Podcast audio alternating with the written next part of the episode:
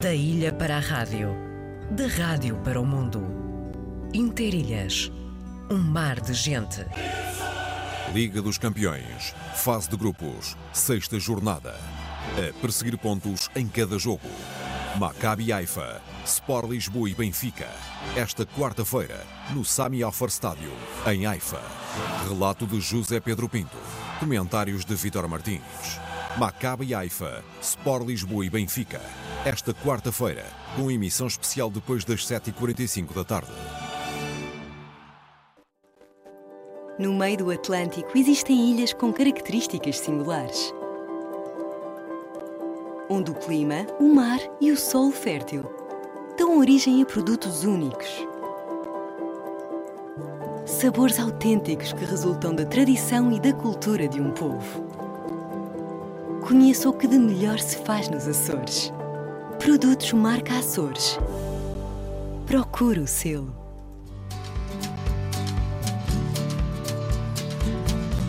Interilhas. Ao sabor da manhã. Ao sabor da vida. Terra a terra. Ilha a ilha. De segunda a sexta, Com Sidónio Betancourt, das nove ao meio-dia. na Antena 1 Açores. Pois bem, é sempre bom estar a meio da semana e ter sempre coisas novas para dizer. Aliás, é nossa é uma tentativa. Há várias fórmulas, uma delas é conversar. Não propriamente entrevista, mas conversar. E quando se tem alguém com o gabarito da doutora Isabel Galriça Neto, médica, especialista em medicina paliativa, medicina geral e familiar, com especialidade em medicina paliativa, com leva muitos anos já disto, não é? com muita experiência em hospitais, entre os quais o Hospital da, da rede, das redes do Hospital da Luz em Lisboa, e, e quando se é durante muito tempo parlamentar, dirigindo comissões parlamentares sobre ao mundo da saúde, conhecendo bem o país e a realidade e trazendo um livro que traz eh, ainda por cima um prefácio de Helena Sacadura Cabral.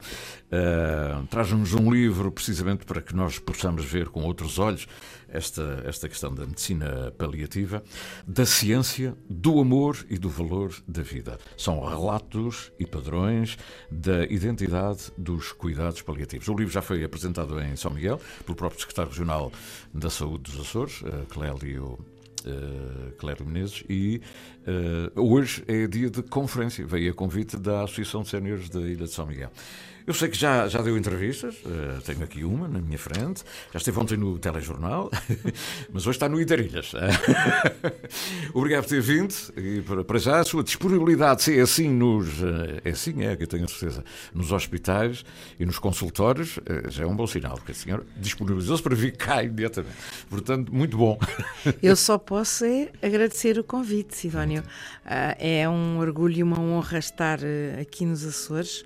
Eh, eu, quando eh, se tratou de- da apresentação do livro, disse que não podia falhar os Açores por várias razões. São ilhas do meu coração. Eu não tenho nenhum laço familiar aos Açores, mas tenho todos os laços do meu coração, eh, estranhamente, eh, eh, em relação aos Açores, às várias ilhas que conheço e, portanto, só posso estar grata por, por me acolherem e por, de alguma forma, que é isso que pretendo fazer, me darem a oportunidade de esclarecer, de clarificar, de conversar um pouco a propósito do que são os cuidados paliativos, que é uma área ainda muito desconhecida, muito envolta em preconceito.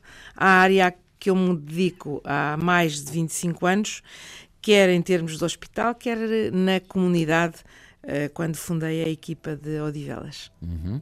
E a doutora, ainda por cima, traz-me aqui um livro que já me ofereceu, eh, não, o, o- livro em si, o- um outro livrinho, Sim. carinhosamente assim dito, com prefácio de Marcelo Rebelo de Sousa, que é uma pessoa que a gente não conhece. Uhum. Eh, cuidados paliativos, conheça-os melhor. Isabel Galriça Neto. Eu que era quase um analfabeto na matéria, eh, vou ficar agora um especialista também em conhecimentos paliativos.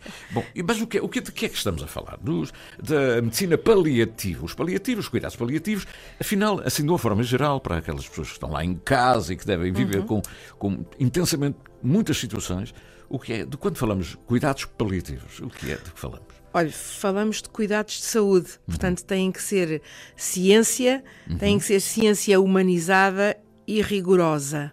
Para quem?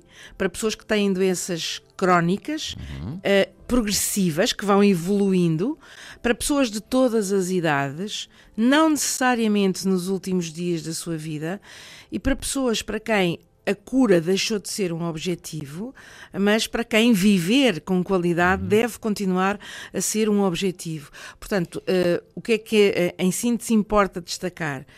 Que são cuidados de saúde, portanto, quem os pratica são profissionais de saúde com a devida qualificação e preparação, que são cuidados prestados por uma equipa, porque as necessidades destas pessoas são muitas, que são cuidados para milhares de portugueses, uh, provavelmente nos Açores a cada ano mais de 1500 pessoas precisarão, em todas as ilhas onde nos estão a ouvir, precisarão de receber cuidados paliativos.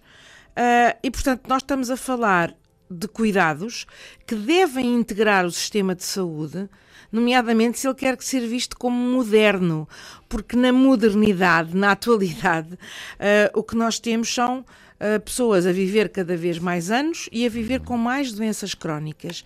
E essas pessoas não podem ser. A viver mais anos com doenças crónicas. Exatamente. Não uhum. quer dizer que vivam sempre com mais qualidade, infelizmente. Uhum.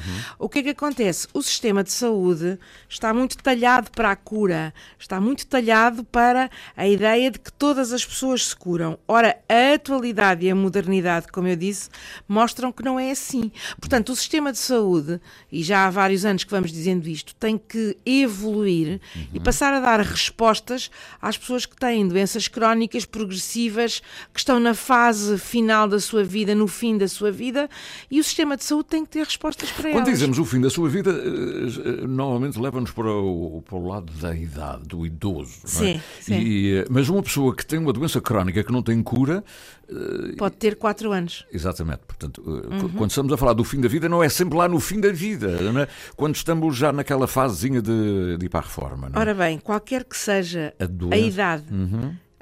Qualquer que seja a doença crónica, e muitas vezes as pessoas estão a pensar no cancro, não é apenas. Pois é, eu ia perguntar que está muito associado à oncologia. E há doenças que não têm cura e que não têm nada a ver com o foro oncológico, não é? É verdade, e deixe-me dizer, para, para estarmos aqui com os pés bem nos Açores, há uma realidade que alguns açorianos conhecem, uh, aqui em São Miguel, com com alguma relevância a questão da doença de Machado Joseph. Uhum. É uma doença degenerativa tão prevalente ou mais prevalente que noutros, noutros locais do país, uh, aqui na, na, na Ilha de São Miguel, e é uma situação que tipifica a necessidade de cuidados paliativos. São doenças evolutivas, portanto, vão se agravando as condições e as perdas que as pessoas vão tendo. E o que é que os cuidados paliativos fazem?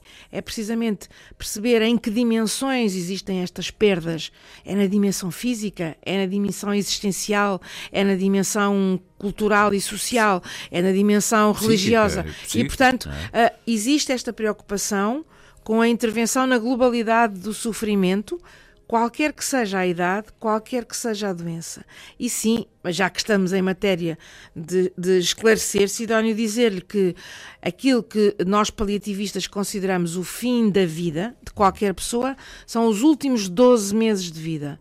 E o final da vida uh, tem que ver com as últimas semanas, os últimos dias. É uma pena, é uma pena e poderemos certamente entrar nesta questão dos fantasmas e dos preconceitos em redor dos cuidados paliativos. Uhum. É uma pena que as pessoas continuem a achar que uh, só na última é que se deve ir para os cuidados paliativos e qual é a consequência disto? É uh, muita gente que está em situação de doença crónica e progressiva não ter o apoio que devia uhum. e ser deixada uhum. num sofrimento que ninguém deseja. Portanto, a saúde hoje tem respostas. Doutor, quando, uh, quando há muita gente eh, que vai ao médico e depois não sabe o que é que tem, faz as análises, os exames e tal, e depois diz: Ah, olha, ele foi desenganado. Uhum. O médico disse que ele não tinha mais que seis meses. Uhum. Bom, isso é, é, é, bom dizer isso à pessoa, que é para ela ir para os cuidados paliativos, ou, ou isso é um choque, é um. É, é, mesmo assim, quer dizer, a pessoa só tem mesmo seis meses. Aquela, não. É, é, ouve-se com alguma frequência. As pessoas, ah, o médico, ela está completamente. Ele, ele deu-lhe dois meses de vida. Olha, olha felizmente Ele tem, tem, sobrevivido, já lá vai um ano, mas o médico só lhe deu três uhum, meses. Uhum. E, isso é comum na, na, na, classe médica ser assim tão uh, sincero? É? Vamos lá ver. Uh, um, a questão aqui trata-se de, de, de questões de comunicação. A comunicação é um dos pilares da intervenção dos cuidados dos paliativos. paliativos é um dos uhum. pilares. Portanto, nós temos que desenvolver perícias de comunicação. É uma área de que, uh, uh, goste ou não goste, deve, deve desenvolver-se. Tem que se desenvolver.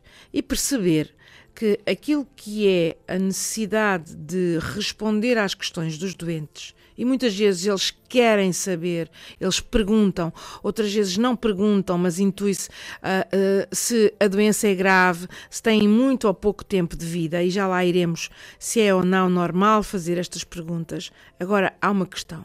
A resposta não é através de fórmulas estritas de dois meses, quatro semanas, quinze dias. Não é assim que se responde. Nós podemos e devemos dizer às pessoas que estão numa situação que não se cura e que teremos que ver os próximos meses, as próximas semanas. Agora, é muito interessante, que é o inverso da medalha, que por um lado, uh, uh, é preocupante que nem todos os médicos tenham formação nesta área da comunicação, mas é interessante ver que são uh, as próprias pessoas com doenças uhum. que se fixam e que elas próprias dizem: Ai, o médico disse-me que eu não tinha mais do que dois meses, uhum. do que três meses. Não se deve fazer isto entre outras razões, entre uhum. outras razões, e isto não é igual a faltar à honestidade que devemos aos doentes, mas não à brutalidade e à desumanidade. Uhum. Mas entre outras coisas, cria um, um, um, aspecto muito interessante que nós chamamos morte sociológica. Ou seja, se eu digo a alguém que ele vai morrer daqui a dois meses, uhum. em chegado o dia, ele diz: Olha, afinal ainda não morri. Mas o que é que vai acontecer? Ele próprio pode considerar-se como morto, a família pode tratá-lo como um morto. Sim. Ou seja, ainda não morreu, mas vai morrer. Sim. E por via disto, não vive.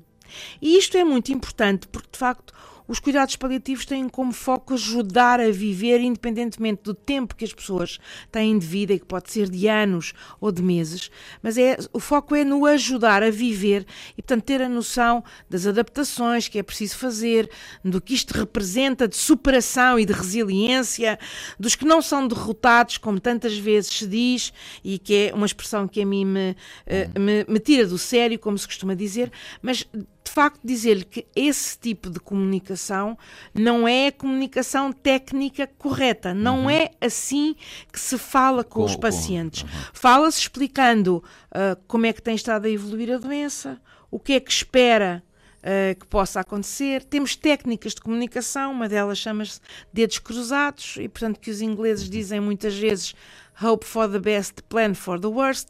Nós dizemos dedos cruzados, está a ver? Uhum. Apontar, eu espero que a coisa possa correr uhum. pelo melhor, mas estou a alertá-lo que pode não ser assim. Então, neste intervalo, e mantendo a esperança, que é a intenção de atingir expectativas realistas, uh, uh, que não é expectativas irrealistas, que é uh, aquilo que se ouve muitas vezes. Ai, minta-lhe, não lhe diga a verdade, diga-lhe que vai ficar tudo bem. O corpo não mente às pessoas. Isso também não, pois, isso também não é bom não porque mente. não é verdade. Não. Ora bem, o corpo não mente às pessoas. E cada um é que se e sente, esta, E esta protege a, aparente proteção e, e, aquilo que chamamos até de conspiração do silêncio, e é muito importante dizer isto às famílias, tenham a noção que de uma intenção que é aparentemente boa, que é proteger os seus familiares, vão acabar na revolta e no isolamento dos seus familiares, que não entendem que à sua volta lhes estejam a dizer que está tudo bem, que vai correr tudo bem, e eles vão ficando mais debilitados, não. e eles não saem da cama, espelho, não saem da cama e dizem: alguém está a brincar comigo, no mínimo. também não e gostam, portanto, não é? exatamente, é uma desvalorização, é um desrespeito. O que é que é preciso fazer? É ensinar as famílias precisamente a lidar com esta situação. E como é que se lida? É isso que temos A doutora que já fazer. está aqui a falar, eh, sem querer, sem querer, não querendo, mas tem aqui já vários patamares para fazer para, para, para pôr questões, não é? Porque essa coisa dos serviços paliativos, a senhora está a falar na ótica do hospital, não é? Do, do Não. seu serviço. Uh, Ou na ótica de- do cavalheiro que está em casa e que tem um, dois, dois pode- velhotes, um é doente e o outro não está doente. Ou é, tão, é ou quase tão doente, quase. Ou tão Aqueles doente. que nos estão a ouvir Sim. seguramente estarão a pensar: será que eles sabem ah, que nós somos um casal de idosos, que vivemos os dois sozinhos e Isoladamente. que ah, eu tenho ah, 82 anos e o meu marido tem 85, ele tem uma demência que está a progredir numa Isso. fase avançada, eu já estou cheia de reumático E agora? como é que eu faço e como é que eu vou E ajudá-lo? não estou no Hospital da Luz. é? Exatamente. Não, é que as pessoas. pe- eh, Só aí um parênteses. É, As pessoas pensam que.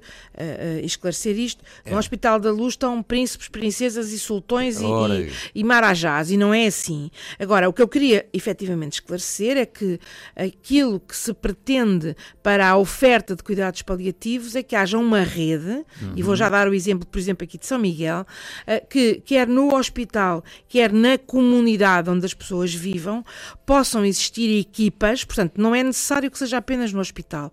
É importante porque há casos muito complicados e aqui o Hospital de Ponta Delgada tem, por exemplo, uma unidade articulando-se com a unidade de ilha, quer em Ponta Delgada, quer na Ribeira Grande, para prestar apoio nas casas onde as pessoas estão. Nem todos podem estar, nem todos podem estar em casa pela natureza das suas situações clínicas, pelas situações familiares, como esta que estávamos aqui a dizer, mas de alguma forma eu vou já fazer outro, outro salto, Sidónio, de alguma forma é importante que a comunidade se envolva. É isso que nós vamos falar hoje à tarde, às quatro horas, precisamente para dizer que quando uma comunidade se importa com os mais frágeis e mais vulneráveis e ajuda a cuidar deles, Vamos lá clarificar, não é essa comunidade que faz os cuidados paliativos. Quem os faz são os profissionais de saúde. Mas a comunidade, A por senhora- exemplo, ajuda. A doutora eh, defende a especialização dessas equipas. Exatamente, Não é ter um não- coordenador e depois ter um enfermeiro A, B ou C in- indiferenciadamente. Em, em- em- a fazer um, um pescate. Sim, Não. eh, Portanto, Mesmo eh, dentro dos hospitais é- ou no- na- nas comunidades, esses têm que ser especialistas. é uma área de E diferenciação. como é que se chega? Bom, isso é outro aspecto. Vamos continuar lá na, na família. E Depois os hospitais estão preparados e o Serviço Regional de Saúde para isso? É que é outra. Não, não estão. Eh, Portanto, é chocante, é ultrajante que das dezenas de milhares de portugueses que precisam de cuidados paliativos, só 30% é que os recebe. Pois. E, portanto, as pessoas que querem ser ajudadas a viver com qualidade, que eh, para quem eh, e para nós o sofrimento não é uma opção. Existem meios para intervir ativamente no sofrimento, muito menos sendo eliminando aquele que sofre.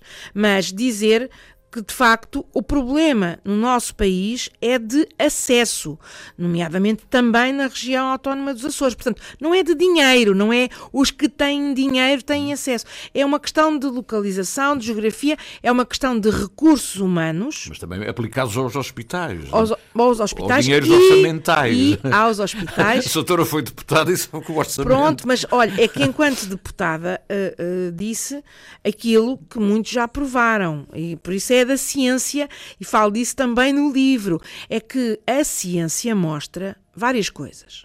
Que os cuidados paliativos não encurtam a vida das pessoas, que é um aspecto que, ah, meu Deus, foi para os paliativos, agora vai morrer mais depressa. Morrer isso, mais- isso é falso. Isso é contradição, Isso- não é? Isso é falso. Isso é falsa evidência, é precisamente do contrário. Mas também há outras evidências. É de que nós somos mais eficientes. O que é que este palavrão quer dizer?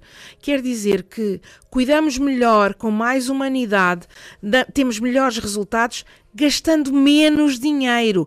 Eu disse isto ontem e vou repetir. Os políticos precisam de saber isto porque alguns deles não sabem. Tantas vezes se diz, ah, mas é preciso mais dinheiro para os paliativos.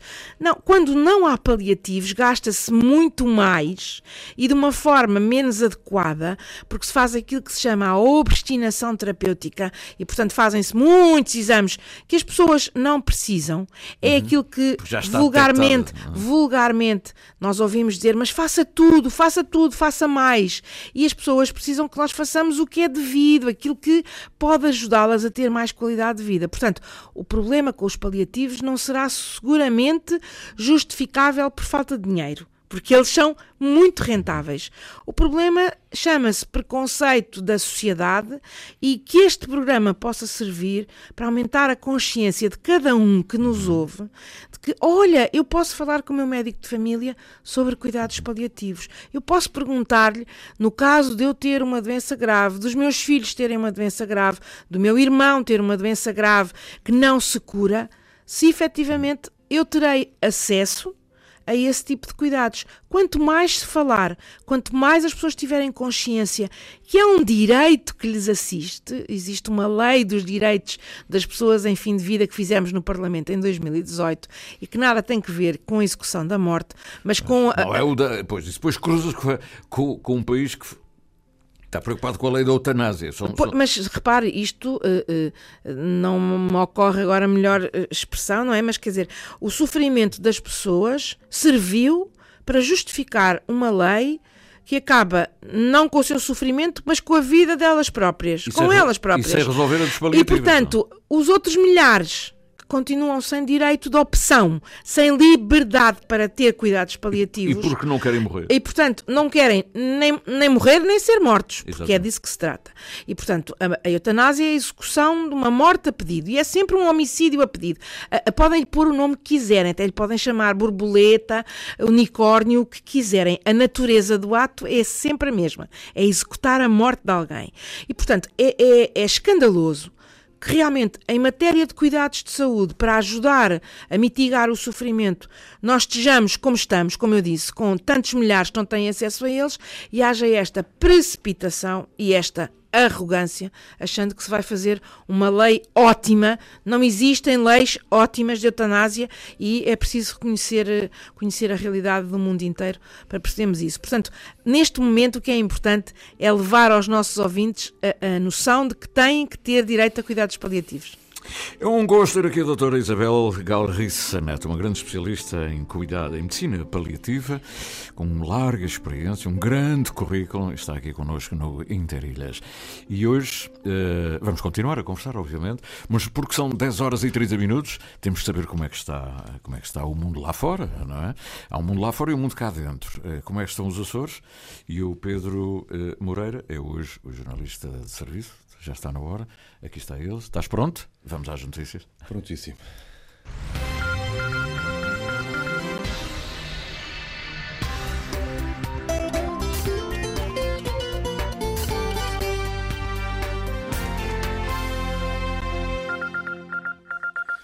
Adiado para amanhã o início da repetição do julgamento do, da Azores Park. A primeira sessão estava marcada para esta tarde, foi adiada para amanhã de amanhã. Rui Cordeiro será o primeiro réu a ser ouvido. O antigo presidente de Santa Clara já tinha sido ouvido no primeiro julgamento, mas na qualidade de testemunha.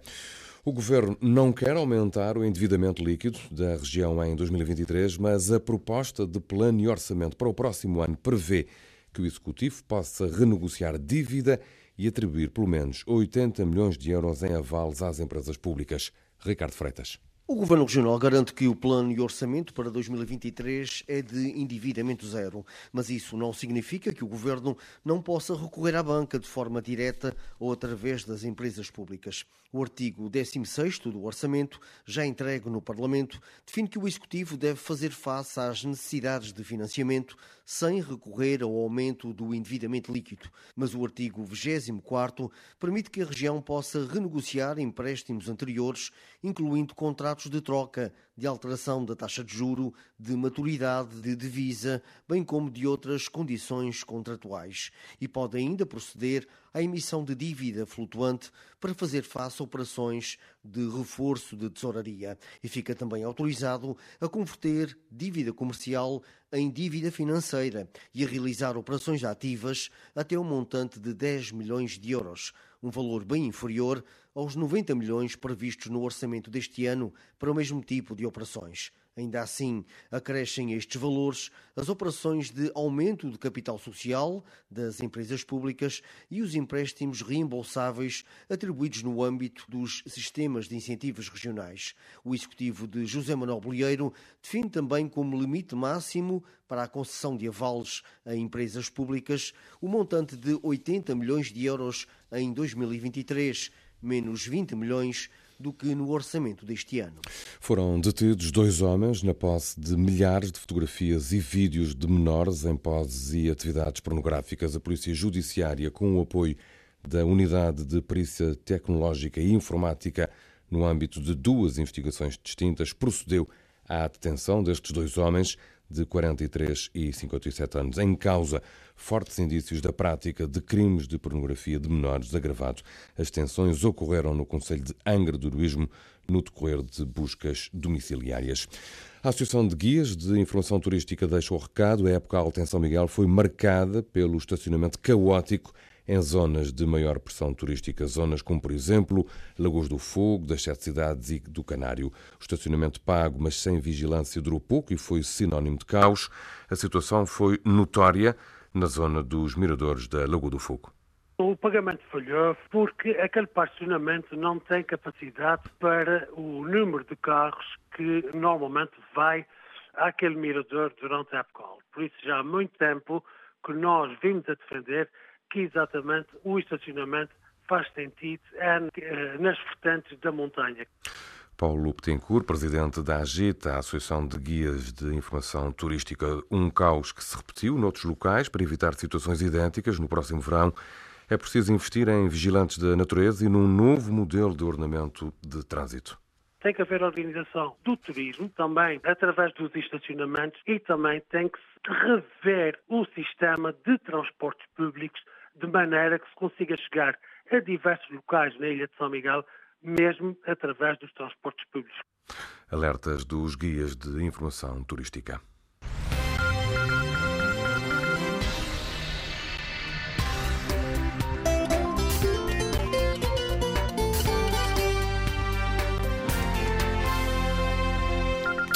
Foram as notícias com o jornalista Pedro Moreira. São 10 horas 34 minutos. Da ilha para a rádio, da rádio para o mundo. Interilhas, um mar de gente. Participe na campanha SOS Cagarro. Este ano, salve um cagarro, faça um amigo. A campanha SOS Cagarro é uma iniciativa dinamizada pelo Governo dos Açores ligados para sempre. Viajamos pelo tempo da rádio, na rádio de todos os tempos. Pois é, eu não quero perder a oportunidade de ter aqui uma personalidade com este gabarito e com tanto para dizer. Não quero perder e uh, não vou passar sequer a um tema musical. a música aqui é outra. Doutor, eu estava aqui a folhear o seu, o, o, o, seu belíssimo, a sua belíssima oferta dos cuidados paliativos, este livrinho que tem o prefácio do presidente Marcelo Rebelo de Sousa. E, e, e, curiosamente vejo aqui, uh, há um, um, um capítulozinho que é glossário este glossário eh, está cheio de definições, parece um dicionário mesmo, do, do, do, que é, de coisas que a gente diz e que se calhar não conhecemos bem os conceitos e, e misturamos tudo. Desde, por exemplo, ajuda ao suicídio ou suicídio assistido, cuidados paliativos, o que é distanásia, o doente moribundo, o doente paliativo, doente terminal, encarniciamento terapêutico ou obstinação terapêutica o que é a eutanásia involuntária, uhum. a morte com dignidade ou ortotanásia, a sedação paliativa. Bom, esse, esse, livro, se me permite, Sidónio, foi uh, uh, um privilégio fazê-lo a convite da Fundação Francisco Manuel dos Santos. Uhum. E, portanto, dentro de uma coleção de ensaios. Ah, pois é, vem dentro do contexto. É, é, agora é, que estou a ver. E, portanto, uh, é, é, muito, é muito pedagógico, ou pretende ser pedagógico, de facto, para quem não sabe nada de paliativos e ter uma primeira abordagem. O livro que eu agora lancei é completamente diferente, uhum, uh, no sentido de trazer pela voz de pessoas reais histórias que refletem a realidade dos cuidados paliativos. E, portanto, cada história pode ser lida independentemente e aqueles que não gostam de ler de fio a pavio, que são, eh, infelizmente, digo eu, muitos, uhum. mas têm aqui a oportunidade de, eh, ler seis páginas, sete páginas e ir percebendo que, de facto, na nossa realidade de cuidados paliativos, aquilo que está em causa é, apesar da perdas, apesar da dor, apesar do sofrimento, poder ajudar as pessoas a viver com mais dignidade, com mais sentido, com notas de alegria e, portanto, a, a, não as deixar para trás, que é aquilo que elas pretendem. Não é pôr todo o triunfalismo da medicina uh, na cura e exaltando aqueles que se curam e depois esquecendo os tais outros milhares, uhum. muitos deles que nos podem estar a ouvir e que pretendem viver os seus dias até uh, ao limite com a máxima qualidade possível. E isto, uh, uh, volto a dizer, é de certa forma uma revolução da na medicina, porque se tenta humanizar e dar cuidados de saúde que são distintos dos outros que se recebe. O problema está em muitas vezes estas pessoas não sendo identificadas como tendo necessidade de cuidados paliativos, estarem a receber outro tipo de cuidados. O que é que é isto, mais ou menos? É fazer pontaria ao alvo errado. E, portanto, com uma consequência muito triste, é deixar pessoas em sofrimento quando podiam ter outras vidas. E são essas vidas que passam aqui também no livro, que pode ser lido por leigos, digamos assim, não profissionais de saúde, como por profissionais de saúde e esses aprenderem, porque há aqui recursos, há indicações, a lidar de uma forma mais técnica, com ciência, lá está, mas também com amor, com esta fase da vida que continua a ter valor. Estas pessoas não são um peso para a sociedade, como tantas vezes ouvimos dizer.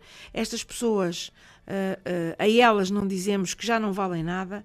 Estas pessoas são pessoas como nós e que uh, precisam de ser olhadas como aquilo que são: mais vulneráveis, mais frágeis, com enorme capacidade, com a heroicidade que têm todos os dias para superarem limitações, mas que não podem ser deixadas sozinhas. Não podem. O sistema de saúde tem responsabilidade em relação a estas pessoas. Eh, estamos a falar de, uh, uh, em termos, como a doutora é, é diretora de, de, de, dessas áreas em hospitais e dá aulas na, na faculdade, uhum. na Universidade Católica, etc, etc. E, portanto, tem uma larga experiência do lado da, entre o teórico e o prático uhum. hospitalar. E, e, agora o outro lado, o reverso da Nem toda a gente eh, está hospitalizada. Há sempre Exatamente. aquela ideia que ainda, ah, vai para os cuidados não, não. paliativos, fica, está hospitalizado. E, portanto, fica acamado. Não é? Pode estar no seu domicílio. E, sendo é? domicílio. E como é que essa gente depois gera essa, esses cuidados? Ou como é que as pessoas que cuidam dessas pessoas uhum. têm disponibilidade, quer profissional, eh, de tempo, e, e há muita gente, há heróis. Eu, eu, nós conhecemos todas as pessoas que dizem: olha, ele não vai a lado nenhum, porque ele, ele, ele dedicou-se a cuidar da mãe uhum. ou a cuidar do, uhum. do familiar. Uhum. E, e, outras coisas que ouvimos com frequência ele resistiu muito, ele foi um herói. A pessoa como, enfim, normalmente é nos falecimentos que depois ouvimos isso, mas, mas a pessoa resistiu exatamente. mais porque ela foi, lutou imenso. Hum. Portanto, a ajuda do próprio doente, não é? Uh, é uma lutadora, relação... ouve-se muito isto, não é? Sim, uh, uh, embora seja muito importante não se fomentarem expectativas irrealistas, achando que os mais lutadores são os que se curam e que são os vencedores e que os outros são os derrotados. Eu hum. tenho uma história aqui no livro, precisamente com um, sobre um colega seu.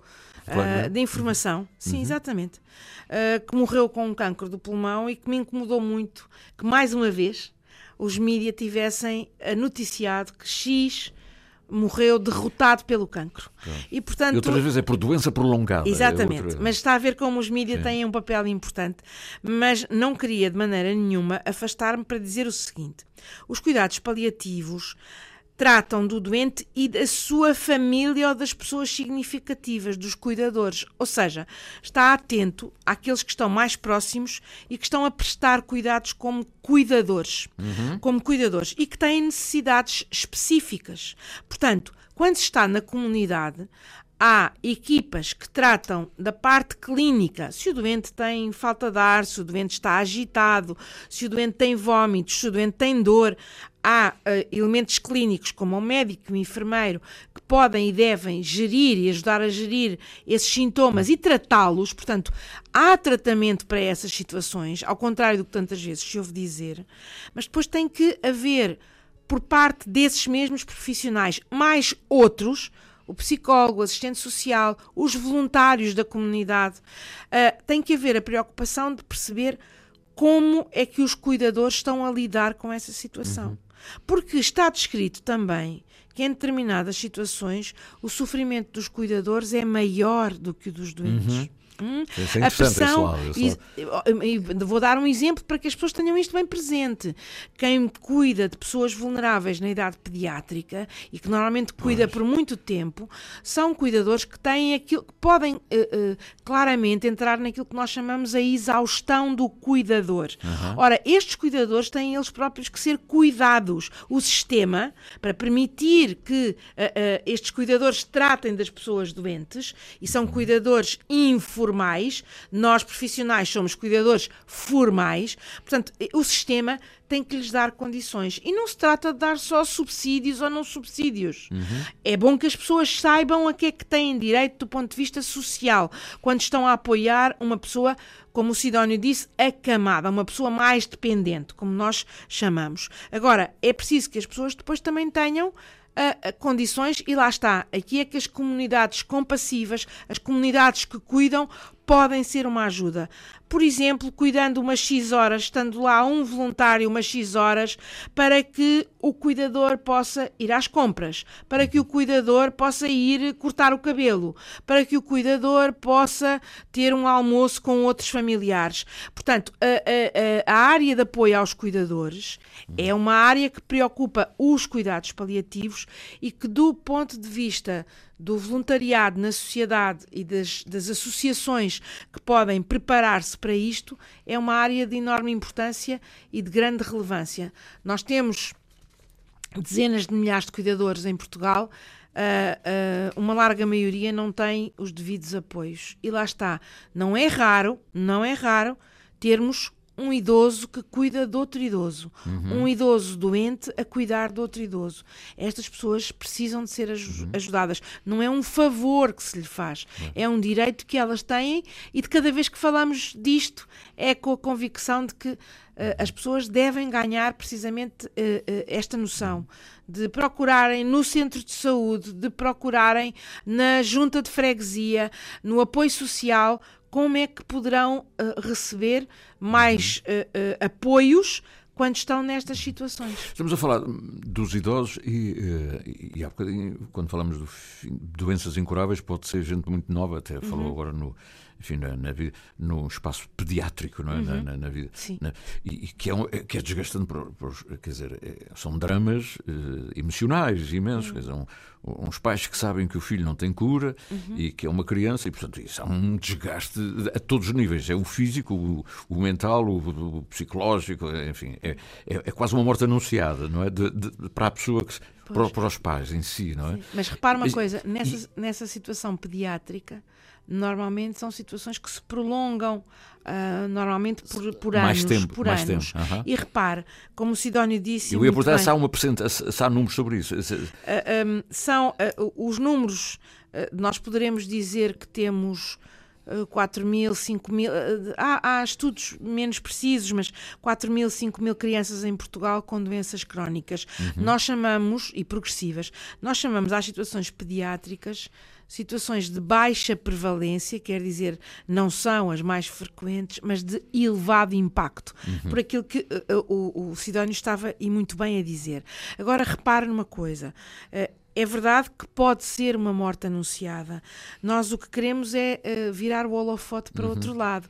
Porque se alguém vive em morte anunciada durante anos, hum, não vive. É terrível. Não é? vive. É terrível. E, portanto, o que é que nós queremos ajudar? E quem faz este caminho são os pais, muitas vezes com as crianças a puxar por elas. É esta questão de. Uh, o tempo que eu tenha de vida que seja de vida. Quem tem um holofote sempre em cima da morte, uhum. da morte, da morte, não uhum. pensa no que está à volta, uhum. porque o holofote não está voltado para outros lados, Exatamente. que é, apesar de doente, eu posso, eu, viver, eu posso é? celebrar, eu posso celebrar uh, um casamento e um batizado, tem aqui histórias disso mesmo. Eu posso celebrar a vitória ou a derrota do meu clube em competições uh, uh, uh europeias, eu posso celebrar uh, uh, aquilo que é um momento importante na vida da minha família. Eu posso preparar, através daquilo que nós chamamos o trabalho de legado, uhum. eu posso preparar o futuro dos meus e de alguma forma conseguir estar presente. Portanto, esta transição de que os tempos de fim de vida não são tempos de morte, mas são tempos uhum. de vida, é muito importante. E lá está, tem que ser. Há uma coisa que é fundamental. As pessoas têm que ter os sintomas controlados. Quem acha que é inevitável e quem nos está a ouvir, por favor, detenham-se nisto. Uh, ter dores, ter falta de ar, ter vômitos não é uma fatalidade obrigatória no fim de vida. Hoje a ciência tem tratamentos, não são tratamentos para curar, mas são tratamentos para precisamente minorar estas situações. Uhum. E por isso é que uh, é tão importante ajudar as pessoas a fazer este uhum. percurso. Não é para evitar morte, chegar àquela frase. Não é de morte antecipada, é de vida intensa até ao final. Que é para evitar aquela frase que também se ouve muito. É o que é que eu estou aqui a fazer? Uhum. Repare, uh, isso, isso. Não se me dê aquela hora. Uh, uh, mas sabe uma coisa? Isso realmente, sabendo nós que isso acontece, e vou dar-lhe o exemplo também de ciência, de estudos que estão feitos em, em lares de idosos, onde a percentagem de depressão é altíssima. Pois é, eu... e, e, portanto, a depressão é, é uma doença, é um sintoma que se trata. E uh, se não for identificado, é que não se trata mesmo. Portanto, o que é que é o papel das equipas de cuidados paliativos? É compreender porque é que alguém diz isso. Ninguém censura. Ouve-se porque é que alguém diz isso. E depois tentar explorar com ela aquilo que nós chamamos focos de esperança e objetivos concretos. Objetivos concretos. Sabe-se lá, sabe-se lá se algum dia uh, o Sidónio irá à unidade de cuidados paliativos fazer o seu programa com, uh, ou entrevistar algumas pessoas, ou realizar o sonho de algumas pessoas, que é conhecerem-no pessoalmente, deixe-me, através de si, prestar homenagem a muitas pessoas ditas figuras públicas que conseguem ajudar a transformar uhum. o fim de vida das pessoas, estando presentes, dirigindo-se a elas, concretizando sonhos. Sonhos. É. E, portanto, é, é tão fácil sendo aparentemente difícil, é tão fácil poder ser transformador e ajudar a transformar a vida dos outros, hum. mesmo num período em que elas podem achar que não há nada a fazer, que já baixaram os braços, que desistiram de mim. Ninguém desiste de ninguém. Uhum. Trata-se as pessoas para as ajudar a viver da melhor forma possível. Já percebemos que o seu livro está cheio de histórias fantásticas, muito bem contadas. Histórias eh, são testemunhos narrados na, na literatura, quase, mas são reais. E, e porque não posso entrar dentro do livro e, contar, e estar aqui a contar uma história, vou ao índice Sim, que são sim. o título de várias histórias sim. e que no fundo são frases de desabafo. Não? E o índice do, do, dos vários, das várias histórias, dos vários capítulos, tem frases como estas: Doutora, faça tudo o que puder. Uhum. Uh, se eu soubesse o que sei hoje. O fim in útero, o filho, in, útero. Por favor, não lhe tire a esperança. Isto é alguém a pedir à médica, não é? Uhum, Por favor, uhum. não lhe tire a esperança.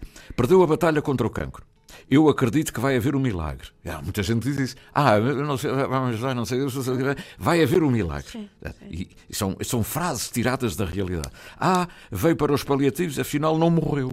Uhum. Esta, esta é fantástica, é tudo aquilo que nós temos vindo aqui a tratar. É, já é uma história maravilhosa. Veja, maravilhosa no contexto, atenção. Uhum. uhum. Veja, está a sofrer tanto. Já não come, vai morrer à fome e à sede? Por favor, não é? Aquela aquele apelo que vem das pessoas que, hum. que, pedem. Ou melhor, o médico tem tudo na mão, não é? Há, há, os desabafos do, do, doente em si e depois também há os pedidos. Esta, estas e frases as... que aqui estão no índice, Sidónio, remetem para aquilo que nós chamamos padrões de comportamento. Ou seja, isto que aqui está é a síntese. De, uh, de, padrões que nós observamos exatamente, com enorme frequência. Quem, uh, quem nos diz que, por favor, não lhe tire a esperança, uh, não sabe que nós trabalhamos todos os dias com a esperança que é uma expectativa realista de atingir uhum. um objetivo, mas não uma expectativa irrealista. E lá está, já há pouco falámos disso. Quando se fomentam expectativas irrealistas através da mentira, ao contrário do que se possa pensar, não se está a ajudar uhum. o doente. Mas, portanto, este, estes índices, este, estas frases, uh, uh, por exemplo, eu, eu posso dizer-lhe que se eu falar do primo da França, o primo da França, primo da França a qualquer paliativista, nós sabemos do que é que se trata. E olha, deixe-me dizer-lhe que aqui nos Açores isto reveste-se de uma determinada peculiaridade, porque com a, a, a diáspora e com a, a imigração, portanto, uh, o que é que acontece? É o da América, do Canadá, do que seja, é esta ideia de alguém que, tendo estado fora muito tempo, uhum. não acompanhou a evolução do doente. E depois, quando chega, e de alguma forma transporta culpa por não ter acompanhado o doente, uhum. acha que mitiga essa culpa dizendo então e agora porque é que não lhe fazem mais dois taques e mais três ressonâncias? É a pessoa que chega. É a pessoa que chega, que está insegura, que não acompanhou, que não, acompanhou, que não percebe. Exatamente. Toda a família acompanhou e percebe o que é que se está a passar em termos de agravamento. É. A pessoa que chega de fora... É, não lhe fizeram nada. Não, fizeram... Estão, não ora, vê, não lhe fizeram nada. Se fosse lá no Canadá já, oh, tinha, já, já lhe tinham feito, já tinha acontecido. Isso infelizmente, é infelizmente é no Canadá está a haver um grande desinvestimento no, nos cuidados de saúde, também por via da questão da eutanásia. Mas isto para dizer o quê? Que nós, paliativistas, devemos saber reconhecer estes padrões, estes uhum. que aqui estão, não é esta coisa do olho está a sofrer tanto. Sabe que quantas vezes quem diz isto está a sofrer muito mais, mais do, do, que o paciente. Exatamente. Só que não é capaz de dizer eu estou a sofrer tanto uhum. com a perda desta pessoa que me é querida. Uhum. Portanto, as histórias remetem para estes padrões, fazem-nos uh, reconhecer melhor a realidade e trazem depois ferramentas para uhum. aqueles que estão nos paliativos queiram, uh, uh, digamos, conhecer melhor a, a, forma de gerir estas situações, uhum. possam aprofundá-las. Mas para aqueles que não são da área, também ficarem a perceber que nós não trabalhamos propriamente com uma coisa que se diz muitas vezes e que é muito redutora e às vezes, eu diria, ofensiva, que é, ah, eles só precisam de amor e carinho, os dos paliativos só precisam de lhes dar amor e carinho. Eu nunca vi, eu nunca vi tirarem as dores com... ou a falta de ar com amor e carinho. Amor e carinho precisamos todos nós de dar uns aos outros. Agora, isto faz, e eu espero que esta também seja uma mensagem do livro, com meios rigorosos, a tal da ciência. Uhum. Faz indubitavelmente com amor, com a consciência de que estamos a servir o outro e que estamos a dar o nosso melhor para ajudar o outro, para que de facto as pessoas possam encontrar sentido uhum. nesta fase da vida que às vezes se diz que não tem valor. Uhum. E por isso é que eu remato que a vida tem valor também nestas fases de maior vulnerabilidade. Maravilha, maravilha. Olha, estes títulos estão muito bem apanhados. Os médicos também choram, é um, uhum. é um dos capítulos. Sim. É, é esta frase é fantástica. É, ah, sim, este já não é o meu pai. Uhum. Quando se chega à beira da cama e ele está tão embaixo, isto já, isto não é o pai que eu, isto já não é o meu pai. Pronto. Mas é, é, é verdade, é. é. é, exatamente. Mas é, mas, é isso que, mas, mas entre outras como... coisas, mas está a ver, isso são frases que remetem lá está para os tais padrões. É. Quando alguém que está a sofrer indubitavelmente, uhum. Ah, olha para o seu pai e oh, diz: já. já. não come, já não fala, já, já. já, não me conhece, este não é o meu pai. Ah. E, e, só dizer isto: uh, as árvores com e sem folhas são árvores. Uhum. Podem ter uma moldura diferente, podem, podem ter, ter umas. Mas o fundamental da árvore está lá. Até mesmo quando estão secas. Exatamente, e portanto, lá. para todos os efeitos, esta forma de ajudar os familiares a olhar com outro olhar para uhum. aquilo que está para além, é também um trabalho dos cuidados paliativos. Doutora, tem no seu livro um, uh, um poema que eu já percebi que gosta muito, não é? Uhum. Uh, e gosta mais da versão em inglês, mas, mas tem aqui um livro, que, um poema que tem a ver até com o Mandela, não é? Sim, sim, sim. E a senhora põe aqui não é Ele era, é, eu, esse, esse poema era inspirador, foi inspirador para o Nelson Mandela, uh, uh, chamado uhum. Invictus, e deu origem depois ao filme uhum. uh, que mostra a relação de Nelson Mandela com a equipa de uhum. rugby da, da África do Sul. Uhum.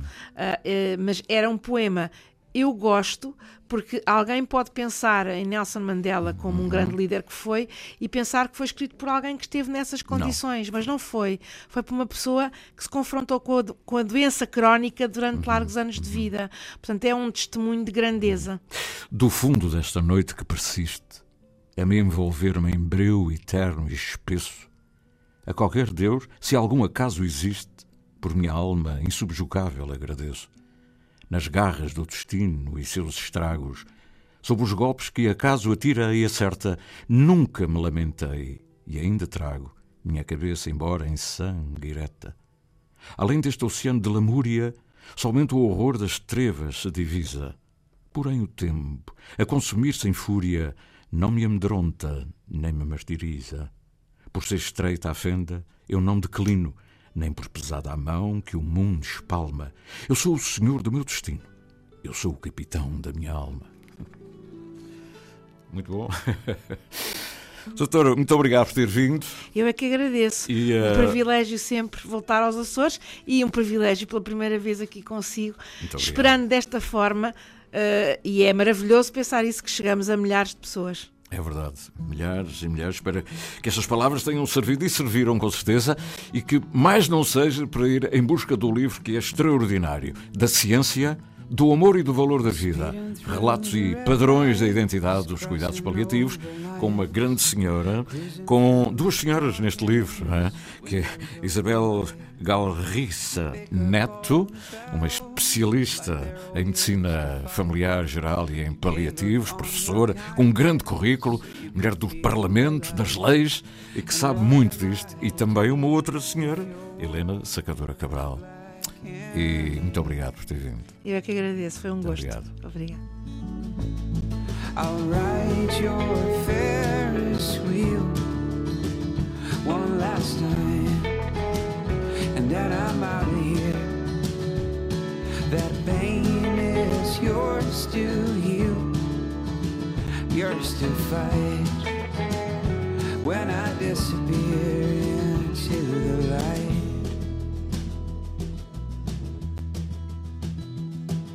You caught me with your hollow eyes. I felt my blood run cold. Cutting through like diamonds and stories never told. Lately it don't feel right. You see, I ain't been myself. I've changed to make you feel good. You couldn't even tell. So what am I to say if your skies are always gray?